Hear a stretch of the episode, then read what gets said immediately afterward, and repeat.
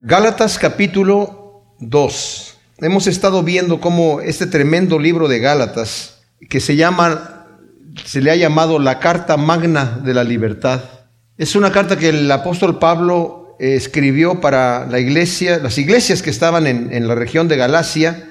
Vimos la vez pasada que hay discrepancia entre los eh, eruditos bíblicos para saber cuál era la región en donde estaban exactamente estas iglesias. Realmente no interesa en dónde estaban.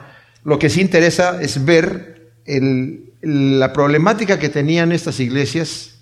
Es tremendo cómo el Señor nos lleva a estas cosas. Cuando estudiamos la carta a Corintios, por ejemplo, vimos el problema que tenían las iglesias de Corintio y, y que son problemas que también tenemos nosotros mismos, ¿verdad? En, en nuestra cultura. Y lo interesante de la palabra de Dios es que es bastante contemporánea uno de los problemas que había en la iglesia de los Gálatas, como vimos, es que como el apóstol Pablo había recibido el ministerio de parte de Dios para predicar el Evangelio entre los gentiles, fue algo que fue no, muy novedoso para toda la iglesia de los judíos, porque al principio el Evangelio empezó por el apóstol Pedro, que empezó a predicar el Evangelio a los judíos en el día de Pentecostés. Y ellos pensaban, bueno, el Mesías siendo judío vino para el pueblo judío y todo tiene que ver con los judíos y nada más. El Señor mismo les los había enviado cuando los envió de dos en dos. Vayan a las ovejas perdidas de Israel, no entren en casa de gentiles, no vayan a ciudades samaritanos, vayan a las ovejas perdidas de la casa de Israel. Pero más adelante el Señor fue abriendo la puerta, porque en el plan perfecto de Dios el mensaje tenía que venir primero para los judíos. De hecho, el apóstol Pablo, su táctica cada vez que llegaba a algún lado era de predicar el Evangelio en las sinagogas. Y ya cuando los judíos cerraban el, la puerta, ¿verdad? Entonces o se rebelaban o blasfemaban, entonces se iban a los gentiles, pero siempre empezaba con los judíos. El apóstol Pablo, como ya vimos eh, anteriormente, nos ha estado dando su testimonio, cómo el Señor lo cambió. Y vimos que el testimonio del apóstol Pablo, la conversión del apóstol Pablo, es uno de los dos pilares que sostiene el cristianismo. El otro pilar viene a ser la resurrección de Jesucristo. Esos dos hechos históricos que acontecieron demuestran la verdad del Evangelio. ¿Por qué? Bueno, entendemos el hecho de la resurrección de Jesucristo porque es el Hijo de Dios, ¿verdad? Porque es Dios mismo encarnado, resucitado. Pero ¿por qué la conversión de Pablo, de Saulo de Tarso? Porque Saulo de Tarso era un hombre fanático, fariseo fanático, que además era perseguidor de la iglesia, era el terrorista de su época, que andaba persiguiendo la iglesia. Él tomó cartas en el asunto. Él, le dijo a los, a los, a los principales de los judíos que estaban aterrorizados de que andaban predicando los apóstoles el Evangelio, se les había quitado el temor, ya los habían azotado y no les interesaba. Estaban martirizando cristianos, ya no les importaba. La persecución ya había empezado. Y empezó justamente con este hombre, Saulo de Tarso que le dijo a estos principales de los judíos, ustedes no quieren hacer nada, yo me ensucio las manos, yo voy tras esos cristianos, yo los voy a ir a buscar a sus casas y los voy a arrastrar de ahí, los vamos a meter a la cárcel, los vamos a hacer blasfemar ese nombre de Jesucristo y los vamos a, a, matar también si es necesario. Y tiene un encuentro con el Señor. Pues muchos de los judíos les costó trabajo aceptar esto y vamos a ver aquí cómo nos ha narrado ya Pablo, ¿verdad? Acerca del encuentro que él tuvo con Pedro y nos lo va a decir otra vez aquí, ¿verdad? Cuando Pablo recibió el Evangelio, él lo recibió cuando iba camino a Damasco a perseguir a los cristianos, ¿verdad? Los que estaban en Damasco, se le aparece el Señor en el camino y le dice, Saulo, ¿por qué me persigues? Y dice, ¿quién eres tú, Señor? Yo soy Jesús a quien tú persigues. Entonces Pablo tiene un encuentro impresionante, tiene una revelación, ahí tiene una transformación.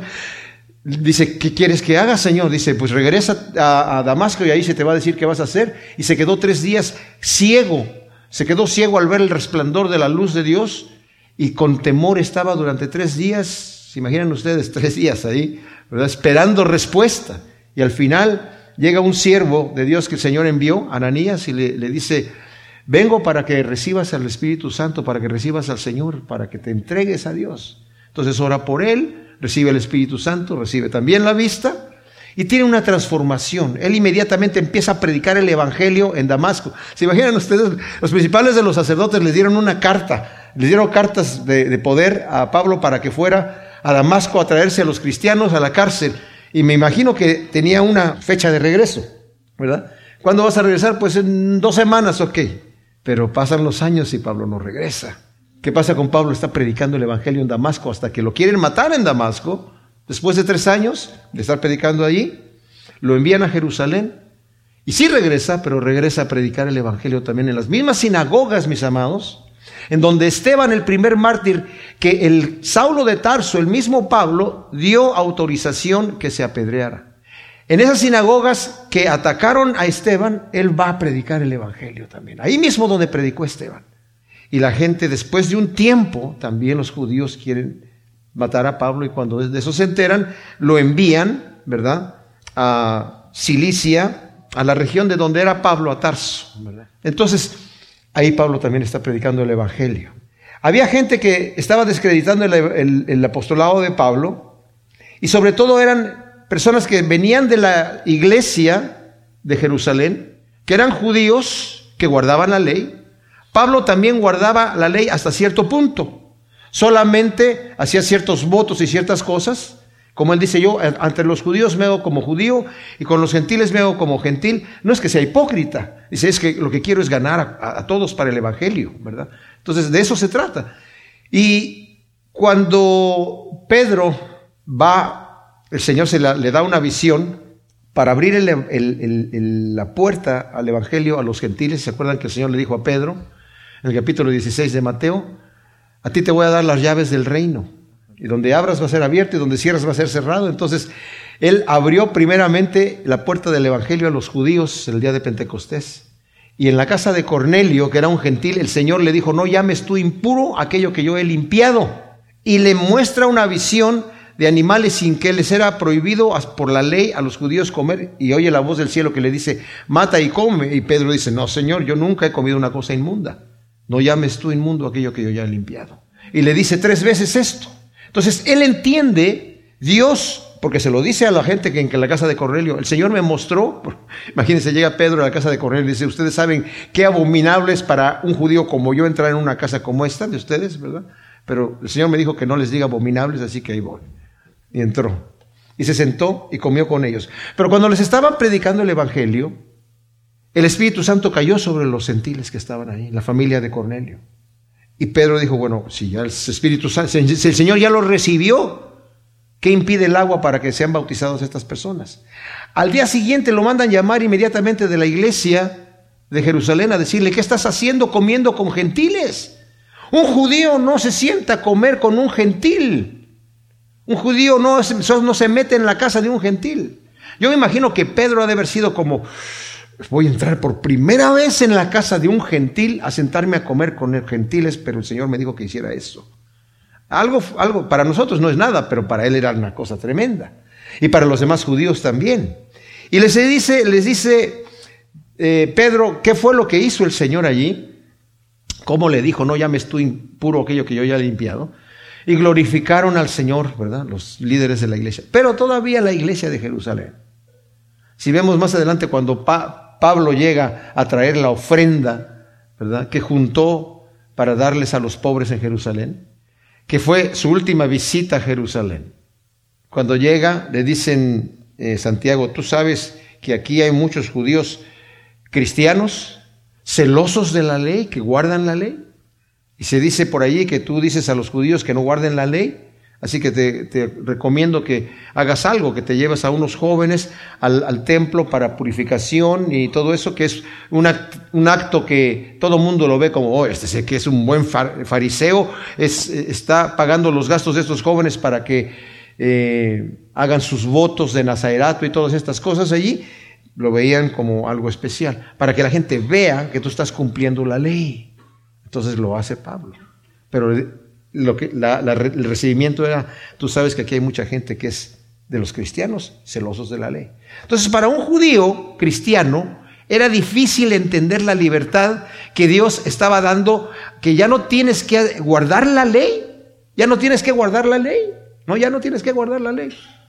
Pero entonces, ¿cómo que el Señor nos da primero la ley y luego ya no nos la da? O sea, ¿cómo? Porque dice primero que sí, luego que no. Porque la ley, dice Pablo, era el ayo, era el que nos lleva, el guía, que nos lleva a Cristo Jesús. El propósito de la ley, mis amados, era mostrarle al hombre que es pecador.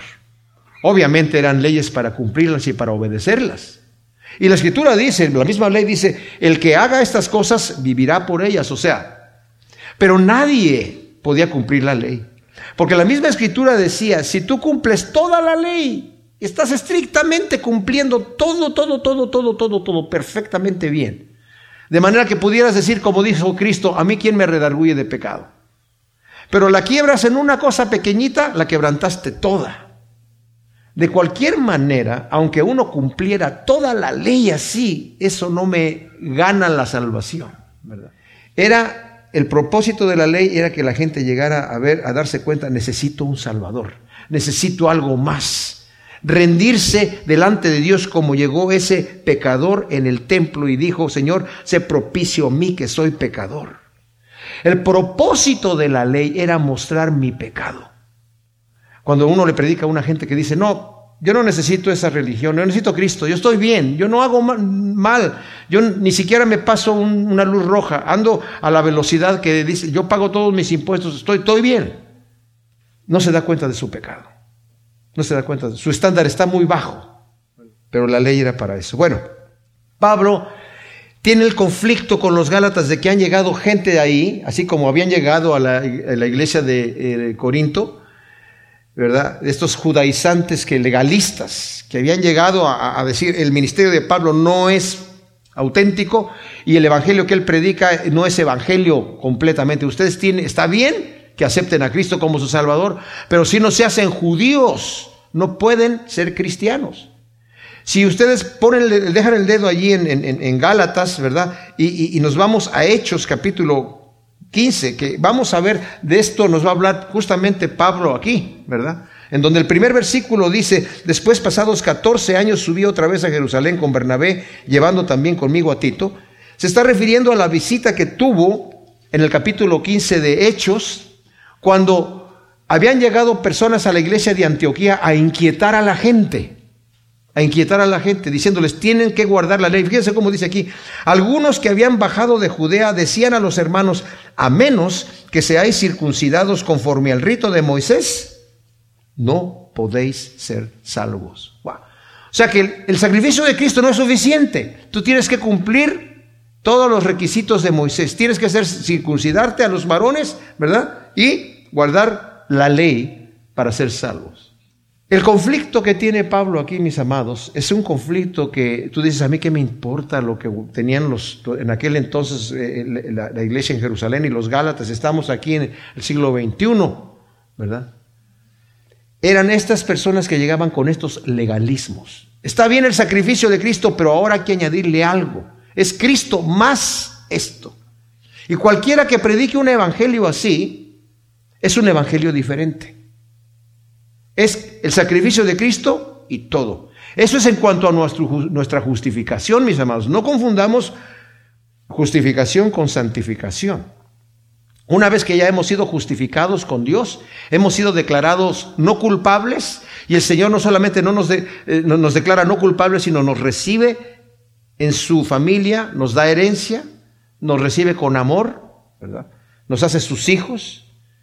Pero ahora hay un proceso de santificación en la vida de la persona, que es obra del Espíritu Santo. Y cuando hemos sido salvos por fe, no por obras, pero hay un proceso de, donde está la santificación. Si mi fe es verdadera, mis amados, y es ahí donde mucha gente tiene este conflicto. Dice, es por fe y no por obras. O sea que yo ya acepté a Cristo porque creí en Él. Y punto. Ya no tengo que añadirle, no es que si me porto bien estoy mejor delante de Dios que si me porto mal. No, ya no importa porque no importa cómo me porte porque ya acepté a Cristo. La salvación es por fe y no por obras. Y unos dicen, Lutero era uno de ellos que decía, Santiago dice que la fe sin obras es muerta. Santiago escribió en la carne eso que está escribiendo ahí. Eso no es cierto. Eso no, no puede ah, ser inspirado por Dios. Eso dice. Y eso dice mucha gente hoy en día. Y lo que está diciendo Santiago es esto. No es que por obras yo voy a ganarme la salvación. Es que si mi fe es verdadera, si mi fe es auténtica, va a producir un fruto. Eh, por sus frutos los conoceréis, dijo el Señor. Si yo digo que soy un, un, árbol de limón, tengo que producir limones. Y si estoy produciendo naranjas, si digo que soy un limón, van a decir, pues no, ¿verdad? Y si no produzco nada, soy un árbol sin fruto que no sirve para nada. Mis amados, la salvación de Dios no es nada más para comprarme el boleto al cielo.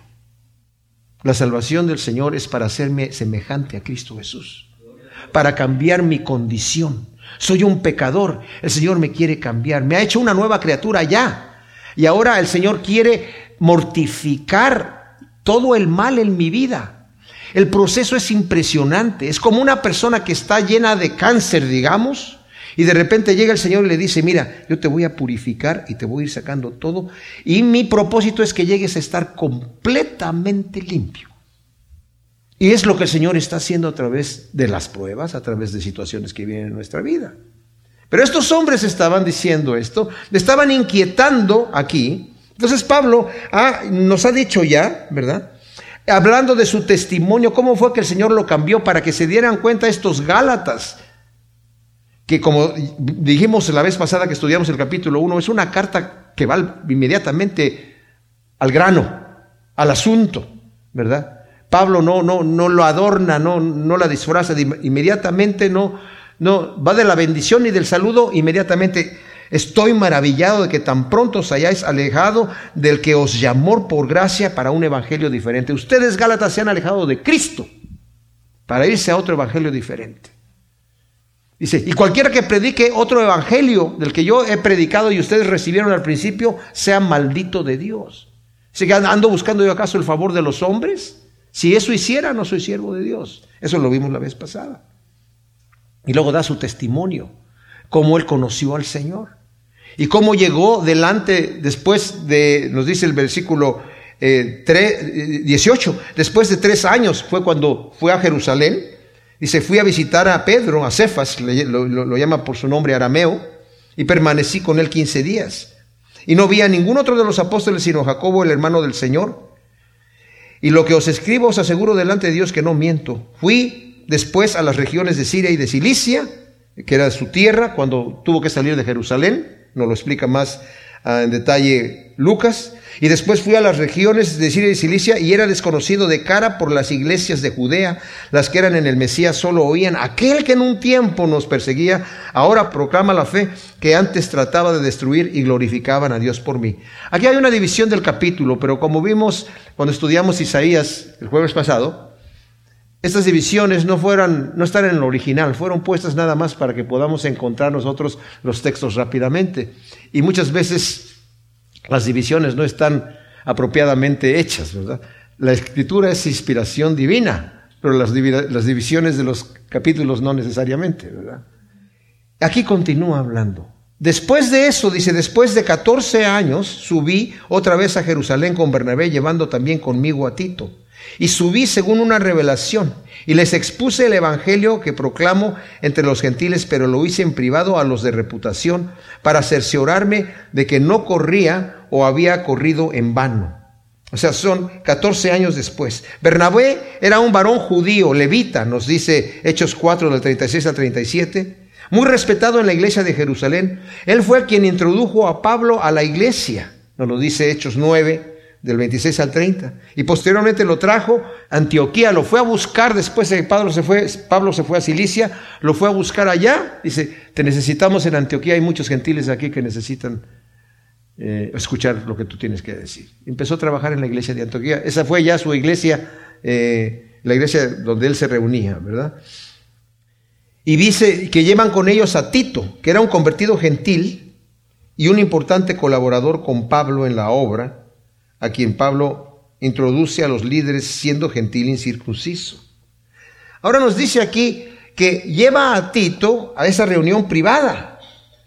Y fue importante esa reunión privada, mis amados, para unificar la verdad del Evangelio de la gracia de Dios y consolidar la autoridad apostólica de Pablo y la obra que a él y a los suyos le fue encomendada por parte de Dios. Cuando ellos narraron lo que ellos estaban haciendo, cómo el Señor salvó a... Bueno, esto lo, hizo desde cuando llegaron a, Jerusalén al principio, en los, primeros tres años, ¿verdad? Reconocieron el ministerio de Pablo. ¿verdad? Pero después, cuando tuvieron este conflicto, que llegaron estos judaizantes, llegaron a la misma iglesia de Pablo a llevar este mensaje y es aquí lo que nos va a narrar aquí, ¿verdad? Llegaron con este mensaje y Pablo los, los confrontó inmediatamente, tuvo un encuentro fuerte con ellos y se mantuvo firme dijo, no señores, aquí es la, la salvación a través de la fe en Jesucristo y nada más. Y vamos a arreglar este asunto. Vámonos todos allá a, a Jerusalén a hablar. Entonces dice aquí, está explicando, llevé conmigo a Tito, y así ni a un Tito que estaba conmigo siendo griego fue obligado a ser circuncidado. Y esto a pesar, fíjense lo que dice aquí, de los falsos hermanos introducidos secretamente, quienes se infiltraron para espiar nuestra libertad que tenemos en Jesús el Mesías, a fin de someternos a la esclavitud, a los cuales ni por un momento aceptamos someternos para que la verdad del Evangelio permaneciera con vosotros. O sea, los líderes de la iglesia en Jerusalén, Jacobo, Pedro y Juan, entendiendo la libertad del Evangelio de la gracia, mis hermanos, no obligan a Tito a circuncidarse para ser verdadero cristiano convertido. Esto es impresionante. Porque estos hombres llegaban a decir, a menos que se circunciden, no pueden ser salvos. Entonces dice, entonces vamos a llevarnos, vamos con Bernabé. Eh, Lucas no nos narra que llegó con Tito. Eh, Tito no se menciona en el libro de los Hechos, punto, ¿verdad? Eso no quiere decir que no andaba con Pablo. Pero el detalle es que lo lleva a Jerusalén, a los líderes, para que vean, aquí hay un siervo de Dios que anda trabajando conmigo predicando el Evangelio. Él es gentil, es griego y no está circuncidado. Y los líderes no le dijeron, oye, pues tienen que circuncidarse para poder ser un verdadero cristiano. Se dieron cuenta, Dios lo ha recibido así. ¿Verdad? Entonces, lo que estos hombres estaban diciendo no tenía ningún peso, ningún argumento. Y Pablo aclara que los que se infiltraron para oponerse, dice aquí, a la verdad del Evangelio, eran falsos hermanos, lo dice aquí. Llegaron unos falsos hermanos, dice el versículo 4. ¿Y a qué llegaron? Llegaron a Antioquía a perturbar a los hermanos que realmente no fueron enviados por los líderes de la iglesia de Jerusalén. Fíjense, cuando escriben la carta, estos líderes de Jerusalén, para enviarla a, los, las diferentes iglesias y que se sepa ya lo que se, se ha dicho, en el versículo 24 dice, por cuanto hemos oído que algunos de nosotros a los cuales no hemos comisionado, os inquietaron con palabras perturbando vuestras almas. O sea, si son de nuestra iglesia y son judíos que se reúnen aquí, pero ellos fueron por sus propias pistolas, nosotros no los enviamos. O sea que no pueden decir, nos enviaron de allá con este mensaje. Porque en esta carta dice, no les queremos imponer ninguna otra carga, ¿verdad? Porque no podemos. El mismo Pedro dijo, señores, ahí en, esa, en ese capítulo 15, ¿verdad? Si ustedes lo leen completamente, Dice, pues tuvieron una discusión fuerte. Y de repente se levanta Pedro y dice, ¿saben qué? A mí el Señor me mostró esto. Nosotros no hemos podido llevar esas leyes, esas cargas. ¿Cómo se las vamos a imponer ahora a los gentiles? Nosotros no lo hemos hecho. Si el Señor ha recibido a los gentiles como a nosotros y por la misma fe que nosotros recibimos la salvación, ellos también. Es por la fe y no por la ley. Y lo entendieron perfectamente bien, ¿verdad? Aunque les costó trabajo. Les costó bastante trabajo entender este asunto.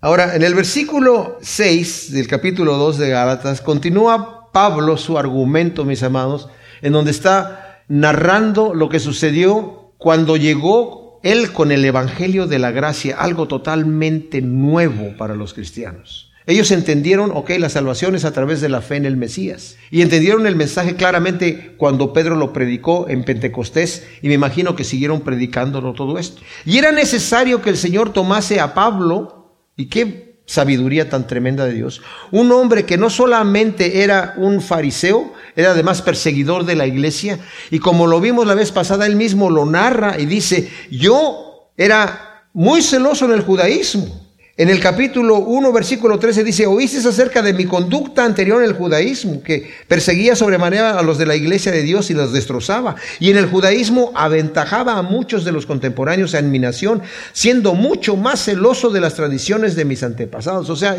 entre los fariseos, los fariseos eran los más estrictos. Dice, de, de todos los fariseos yo era el más estricto todavía. Él era fanático. Y por eso metí las manos a ensuciarme con sangre con la sangre de aquellos que estaban diciendo que es a través de la pura fe en Jesús. Y me propuse destruir ese camino. Y el Señor lo toma y le da un cambio completo. Y a ese fanático más fanático que todos los demás judíos cristianos. El Señor se le revela el Evangelio de la gracia. Pablo, es por gracia. ¡Wow! ¡Qué tremenda debe haber sido esa cosa! ¿Verdad? Cuando Pablo lo entendió, ha de haber dicho, wow, miren, ese celo que Pablo tenía, mis amados, para perseguir a la iglesia, para ser mucho más celoso en las tradiciones, en las tradiciones y en las costumbres. Esas tradiciones que el Señor condenó. El Señor cuando lo voltea, ese mismo celo lo enfoca y lo aboca a servir a Dios. Y por eso él mismo dice, así como presentabas tus miembros para la injusticia, ahora preséntalos para la justicia. Así como te levantabas a pecar con ahínco, ¿verdad? Levántate a servir a Dios con ahínco, Con, ganas, con la emoción de decir, Señor, este día es tuyo, ¿qué puedo hacer para ti? Pero lo primero que necesitamos hacer es, dice, el que quiera seguirme, dice el Señor, ser mi discípulo, tiene que negarse a sí mismo. No es lo que yo quiero, ¿qué es lo que tú quieres? Tiene que tomar su cruz, crucificar la carne porque la carne quiere hacer de las suyas, entonces sí me va a seguir. No seguimos al Señor así, ay Señor, pues no te puedo ni seguir porque estoy en la cruz.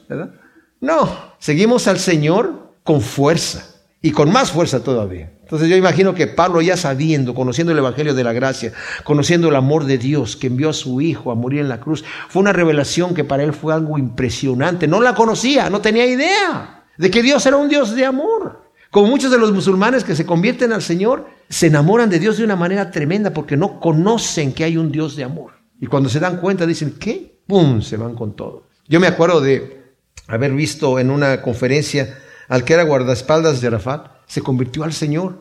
Y estaba allí con eh, Joel Rosenberg.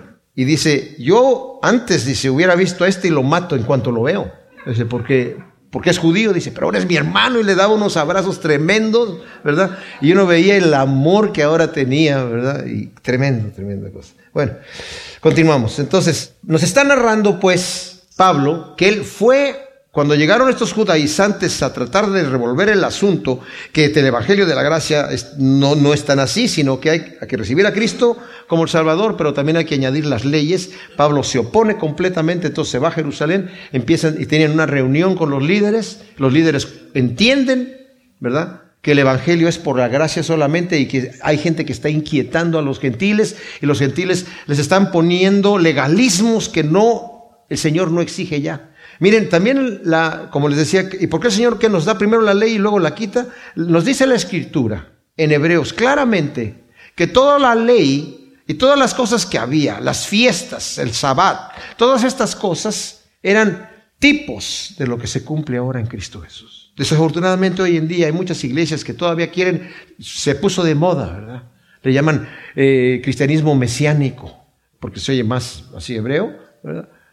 Se reúnen en el sábado y, empiezan a guardar la ley, se ponen esa cosita acá atrás, ¿verdad? En la cabeza. Y bueno, hay de todo, se, quieren hacer como judíos y están justamente haciendo lo que está diciendo Pablo, está reprendiendo Pablo en la, en la carta a los Gálatas, ¿verdad? Se creen superiores cristianos y ese es el grave problema. Dice la escritura, ¿tú quieres eh, hacer diferencia entre día y día? Está bien, hazlo tú. No juzgas al otro, ¿verdad?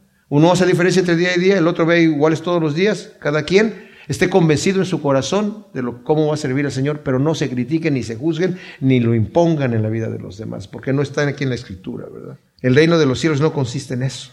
Entonces se reúne Pablo con los líderes y dice, el versículo 6 nos, nos, choca un poquito, dice, pero de los que parecían ser algo, lo que era no me importa. Dios no hace acepción de personas a mí ciertamente los de reputación nada me impartieron. Wow. Cuando leemos eso decimos, wow, no significa que Pablo, mis amados, desprecie el ministerio de los líderes en Jerusalén. Habla con cierto sarcasmo por la manera que los judaizantes los presentaban.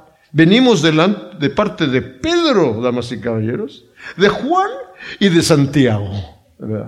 Los tremendos apóstoles del Señor. Y nosotros, ¿verdad? Eh, hacemos ídolos de la gente, ¿verdad? Hay gente que a veces llega y me dice, oye, pastor, quiero que haga una oración porque a usted, Señor, sí lo escucha. Y yo, ¿cómo? ¿Cómo, estaba eso? Yo creo que te oye más a ti que a mí, ¿verdad? No, el Señor dice que para Él todos somos iguales. Tú eres especial para el Señor. Eres su hijo o su hija amado. Que el Señor le interesa. No hay preferidos delante de Dios. Hay gente muy amada, como Daniel. Eres tú muy amado, porque obviamente una persona que se rinde al Señor y le entrega todo su corazón, el Señor lo toma, pero no hay distintivos, ¿verdad? Es que Pedro puede decir, es que a mí me llamó primero el Señor, es que a mí el Señor, bueno, fue a mi hermano, pero mi hermano de cualquier manera, a mí me dijo, tú eres Pedro y sobre esta roca edificaré mi iglesia. A ti te voy a dar las llaves, a ti. Bienaventurado eres Pedro, porque eso no te lo reveló carne ni sangre, sino mi Padre que está en los cielos. Entonces yo soy el Papa. No, Señor, eso no dice. No está en ninguna parte. De hecho, vamos a ver aquí cómo Pablo lo va a confrontar. Dice, nada me impartieron. Es decir, no me comunicaron nada nuevo en cuanto al mensaje del Evangelio de la gracia del nuevo pacto que me fue revelado y encomendado por el mismo Señor Jesús. ¿Sabían ustedes que esto fue así? El Señor se le reveló el Evangelio de la gracia directamente a Pablo. De manera que cuando él llegó, dice, yo llegué nada más ahí para ver si yo estaba en lo correcto. Yo ya sabía que estaba en lo correcto, pero, pero no andar como el llanero solitario, lo va a decir más adelante, para no correr yo solo ahí, que me digan este que está haciendo él solo. No, es lo que el Señor me ha hablado. Nada me impartieron, dice, el, dice Pablo. Dice el versículo 7, al contrario, viendo que me había sido confiado el evangelio de la incircuncisión como a Pedro el de la circuncisión, porque el que actuó en Pedro para el apostolado de la circuncisión actuó también en mí para los gentiles, reconociendo la gracia que me había sido dada, Jacobo y Cefas y Juan, o sea, Pedro y Juan, quienes parecían ser las columnas nos dieron la diestra a mí y a Bernabé en señal de compañerismo para que nosotros fuéramos a los gentiles y ellos a la circuncisión, o sea, a los judíos. Solamente nos pidieron que nos acordáramos de los pobres y eso fue precisamente lo que me esforcé en hacer. O sea, Pablo aclara que los líderes de Jerusalén le dieron a él y a sus compañeros la diestra en señal de compañerismo, reconociendo la autenticidad del llamado del apóstol a llevar el Evangelio a los gentiles, así como Pedro a los judíos. O sea, tenemos diferentes funciones. El Señor a ti te ha llamado a los gentiles. Somos hermanos, estamos trabajando en, la misma obra. Cada quien tiene su trabajo, ¿verdad? A cada quien el Señor lo ha llamado a diferente lugar. Y aquí Pablo menciona haber recibido, ¿verdad?, el encargo de acordarse de los pobres en Jerusalén, cosa que fielmente llevó a cabo. Y más, más adelante lleva las ofrendas a estos pobres eh, en Jerusalén. Pero cuando Cefas fue a Antioquía, me opuse a él cara a cara, o sea, este es Pedro, porque era de condenar, porque antes que vinieran algunos de parte de Jacobo, comía con los gentiles. Pero cuando vinieron se retraía y se apartaba teniendo temor de los de la circuncisión, o sea, de los judíos que estaban ahí. Y los demás judíos se unieron a él en su insinceridad, de manera que hasta Bernabé fue arrastrado por la hipocresía de ellos. O sea, está viendo aquí Pablo, o sea, no está, no exagera, mis hermanos, al expresar que la actitud de Pedro era de hipocresía y era de condenar, ya que no era consistente con la misma doctrina de Pedro. Es evidente que Pedro era consciente de que Cristo hizo limpios todos los alimentos. En Marcos 7 del 18 al 19 nos dice que el Señor les dice, no es lo que entra en el hombre lo que lo contamina, sino lo que sale del hombre. Todo, todos sus malos pensamientos y todas esas inmundicias. Dice, y esto lo, lo dijo, dice allí, haciendo limpios todos los alimentos. Más adelante Pedro tiene esta visión en la casa de Cornelio, donde el Señor le dice, lo que yo he limpiado no llames tú inmundo. Entonces Pedro entendía que la limpieza no necesariamente era para la comida kosher, pero explícitamente para darle a Pedro el conocimiento de que el Señor estaba recibiendo a los gentiles tales como eran. Tanto era así que Pedro se sienta a comer, dice aquí, versículo 12, antes que vinieran algunos de los partes de Jacob, comía con los gentiles. O sea, ya estaba comiendo con ellos. Pero cuando llegaron estos judíos, dijeron, uy, no vayan a decir, el apóstol Pedro está comiendo con gentiles. Si ya me regañaron porque me metí a comer a, la casa de Cornelio, ahora me van a volver a regañar. No. O, voy a perder mi posición, o qué va a pasar. Miren, y existe, mis amados, esa, ese peligro de sentirse más espiritual que los demás, de sentirse como que uno califica más, que yo me junto con los buenos, ¿verdad? Pero la iglesia del Señor Jesucristo no es la iglesia del Chapulín Colorado que dice síganme los buenos. Al contrario, dice yo vine por lo vil y lo menospreciado del mundo, ¿verdad? Entonces dice, era de condenar. Y cuando vi que no andaban rectamente en cuanto a la verdad del Evangelio, le dije a Pedro, delante de todos, si tú siendo judío vives como gentil y no como judío, ¿cómo obligas a los gentiles a judaizar? Ahora, podía pensarse que la actitud de Pedro, que además infectó a los demás judíos, incluyendo Bernabé, no era tan grave ya que entendía los escrúpulos de los judíos visitantes. O sea, si yo me siento estos, vienen estos judíos y esa, es la forma que, si lo queremos ver del lado bueno, ¿verdad? Es que llegan estos judíos de Jerusalén y si me ven a mí, Pedro, comiendo con gentiles, ellos no tienen esa libertad. Entonces van a ofender. Uy, está comiendo con los, con, los uy, no se no puedo ver, ni siquiera puedo ver a Pedro ahora, ¿verdad? Está comiendo con los gentiles. Entonces se apartaban. Y uno puede pensar, es, es una acción bonita, ¿verdad? Pero Pablo es capaz de ver el terrible daño que tal acción haría al cuerpo de Cristo y a la verdad del Evangelio de la gracia y de la libertad y de la unidad. Pablo dice que Cristo derribó la pared que existía entre ambos pueblos. ¿Cuáles pueblos? El gentil y el judío. Es más, a los judíos también los encierra bajo maldición porque ellos no creyeron en su propio Mesías. Así como nosotros estábamos en maldición los gentiles, dice, para después de todos tener misericordia. Y es ahí donde Pablo en Romanos dice, qué grande la sabiduría de Dios, tremendos, inescrutables son sus pensamientos. Pero Pedro estaba teniendo temor, un temor equivocado, un temor equivocado. Tanto así que Pablo, lo, delante de todos, lo condena. O sea, se ve obligado a reprender a Pedro públicamente. Y esto es que ya que fue delante de todos, que por quedar bien con los judíos visitantes, Pedro actuaba hipócritamente. No era Pedro, no era lo que él sabía que estaba que tenía que hacer, ¿verdad? En vez de decir, "Señores, visitantes de Jerusalén, estos son nuestros hermanos, siéntense a comer con ellos. Cristo ya hizo limpios todos los alimentos." Entonces lo tiene que decir así. Este mismo Trencher también hace una paráfrasis de los versículos del 14, ¿verdad? Hasta el final, hasta el 21, dice, si tú, Pedro, siendo judío de raza, vives como los gentiles y no como los judíos, pues tal ha sido tu costumbre aquí en Antioquía antes que de la llegada de los hermanos en Jerusalén, ¿cómo puedes obligar con tu ejemplo de ahora a los gentiles a judaizar? a portarse como judíos en sus costumbres de comer, etcétera, si han de seguir en comunión práctica contigo? Nosotros, aún siendo, y luego entre comillas, judíos por naturaleza, y no, entre comillas, pecadores entre los gentiles, según la frase despectiva de los judíos. Estos son pecadores, ¿verdad? se sienta a comer con pecadores, le decían al Señor Jesús. Hemos llegado a comprender, a pesar de ello, que el hombre no es justificado por medio de las obras de la ley, o sea, nosotros los judíos cristianos, sino por la fe en Cristo Jesús. Nosotros mismos, pues, también creímos en Cristo Jesús para que fuésemos justificados por la fe en Cristo y no por las obras de la ley, puesto que por las obras nadie será justificado. Mas si mientras procuramos ser justificados en Cristo, también nosotros mismos fuimos hallados pecadores sobre el mismo nivel de los pecadores entre los gentiles, resulta ser Cristo ministro de pecado, ya que hemos perdido nuestros privilegios de raza para hallarnos sobre el mismo plano de destrucción espiritual que caracteriza a los gentiles. Lejos sea tal pensamiento, pues solamente se ha revelado la verdadera naturaleza nuestra, que es igual a la de los gentiles como pecadores de raza de Adán.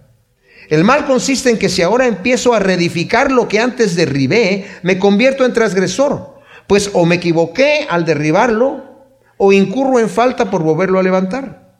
El hecho real y fundamental es que morí bajo la acción de la ley en la muerte expiatoria de Cristo, hasta el punto de que la ley ya no tiene nada que decirme, habiendo cumplido su sentencia.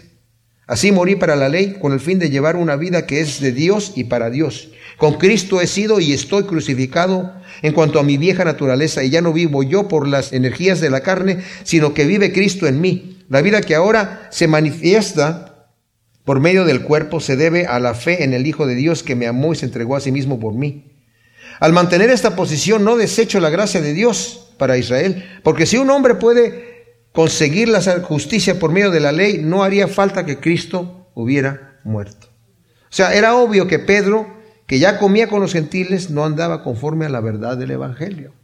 Versículo 15 dice, nosotros judíos por naturaleza y no pecadores entre los gentiles, sabiendo que el hombre no es declarado justo por las obras de la ley, sino por la fe en Jesús el Mesías. También nosotros creímos en Jesús el Mesías para que fuéramos declarados justos por la fe del Mesías y no por las obras de la ley, porque por las obras de la ley ninguna carne será declarada justa. Pablo utiliza dos títulos que los judíos usaban, judíos por naturaleza y pecadores entre los gentiles, ¿verdad? Pablo enfatiza que el mismo Pedro y los que lo siguieron saben con certeza que el hombre no puede justificarse por las obras de la ley, sino por la fe en Jesús. El Salmo 143, 2 dice eh, David, ningún hombre puede justificarse delante de ti, ninguna carne. Si buscando ser declarados justos en el Mesías, también nosotros somos hallados pecadores, es por eso el Mesías ministro de pecado en ninguna manera. Dice la nueva versión internacional. Ahora bien, cuando buscamos ser justificados por Cristo, se hace evidente que nosotros mismos somos pecadores. ¿Quiere esto decir que Cristo está al servicio del pecado? De ninguna manera. Y luego la, nueva traducción viviente lo, lo dice así. Si supongamos que intentamos ser declarados justos ante Dios por medio de la fe en Cristo y luego se nos declara culpables por haber abandonado la ley, ¿acaso esto quiere decir que Cristo nos ha llevado al pecado? Por supuesto que no el argumento de Pablo es tremendo, fabuloso. Todos somos pecadores, tanto gentiles como judíos, somos ambos declarados justos por la fe en Jesucristo, y eso no hace a Jesucristo ministro de pecado, es decir, que esté a favor del pecado. No. Y luego el versículo 18 dice, porque si edifico otra vez las mismas cosas que destruí, yo mismo me demuestro transgresor. O sea, si ahora empiezo a reedificar lo que antes derribé, me convierto en transgresor. Porque o me equivoqué en el derribarlo, ¿verdad? O sea que la ley y todo eso ya, ya no, se, no lo necesito. Me equivoqué al hacer eso y fui transgresor. O incurro en falta por volverlo a edificar. ¿A qué voy? A estos, a estos legalismos, ¿verdad? La gente quiere portarse bien para ganarse a Dios. Y eso es lo que todos hemos hecho antes de venir a Cristo. Para quedar bien con Dios, yo solamente tengo que portarme bien. O balancear mis obras buenas y mis obras malas. Y nos sentimos, cuando somos pecadores, que no tenemos derecho a acercarnos a Dios. ¿Sabe qué? Nadie tiene derecho a acercarse a Dios, esté bien o esté mal, nadie. Pero el Señor a todos nos recibe cuando venimos con un corazón contrito y humillado. Entonces, dice aquí, ese poderoso argumento de Pablo demuestra la peligrosísima inconsistencia de la actitud de Pedro. Porque yo por medio de la ley, He muerto a fin de vivir para Dios con el Mesías. He sido juntamente crucificado y ya no vivo yo, sino que el Mesías vive en mí. Y lo que ahora vivo en la carne lo vivo en la fe del Hijo de Dios, quien me amó y se entregó a sí mismo por mí. No rechazo la gracia de Dios, porque si por la ley fuera la justicia, entonces en vano murió el Mesías. Dice la nueva traducción viviente en el versículo 19, pues cuando intenté obedecer la ley, la ley misma me condenó Así que moría la ley, es decir, dejé de intentar cumplir todas sus exigencias a fin de vivir para Dios.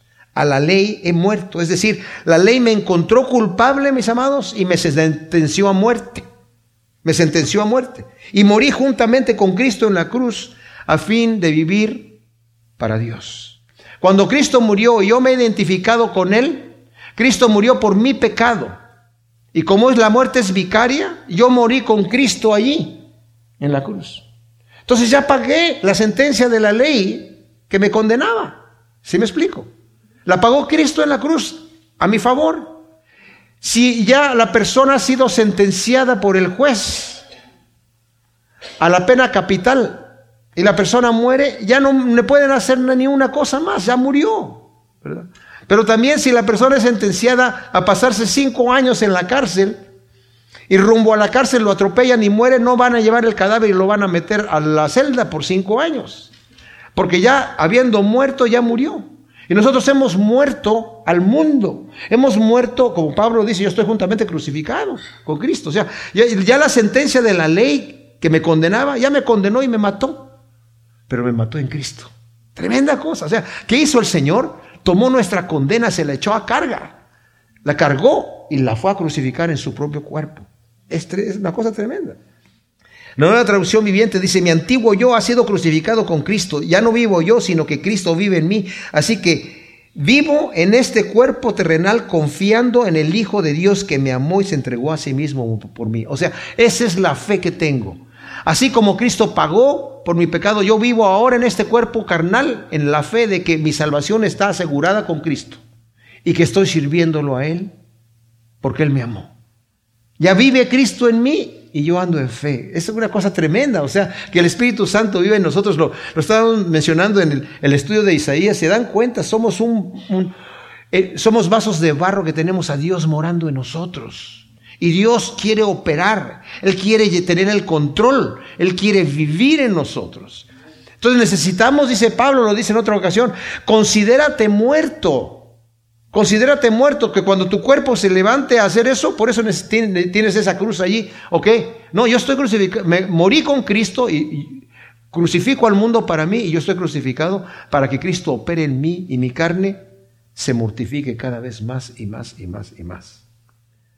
Y luego al final termina con un tremendo versículo, no rechazo la gracia de Dios porque si por la ley fuera la justicia, entonces en vano murió el Mesías. Pablo remata su argumento declarando que no rechaza la gracia de Dios, manifestada en la gloriosa justificación por la fe en el sacrificio expiatorio de Cristo, y concluye, si por cumplir las ordenanzas de la ley, que son buenas obras, podemos justificarnos, entonces en vano murió Cristo. Entonces cuando le dijo al padre, padre, si es posible, pase de mí esta copa. Mira, hijo, si es posible, si la gente se porta bien, van a poder entrar en el reino de Dios. No, no es posible. Entonces, si por la muerte de Cristo Jesús es mi justificación, ¿qué más le tengo que añadir a eso? Nada. Pero ahora mi santificación, mis amados, no es para ganarme puntos. Mis buenas obras no son para ganarme puntos ahora, porque dice en Efesios 2 que somos creados para buenas obras. Son la demostración de que Cristo vive en mí. Porque si Cristo vive en mí, yo voy a hacer las obras de Cristo. El que dice que anda, ¿verdad? Que permanece en Él, debe andar como Él anduvo. ¿Por qué? Porque si yo permanezco en Él y Él vive en mí, tengo que andar como Él anduvo. De otra manera, no estoy permaneciendo en el Señor, ¿verdad? Gracias te damos, Señor, por tu palabra. Te pedimos que tú siembres todo esto que hemos visto, Señor, como una semilla en buena tierra, para que produzca el fruto asiento por uno, Señor, y te honremos en todas las cosas que hacemos en el nombre de Cristo. Amén.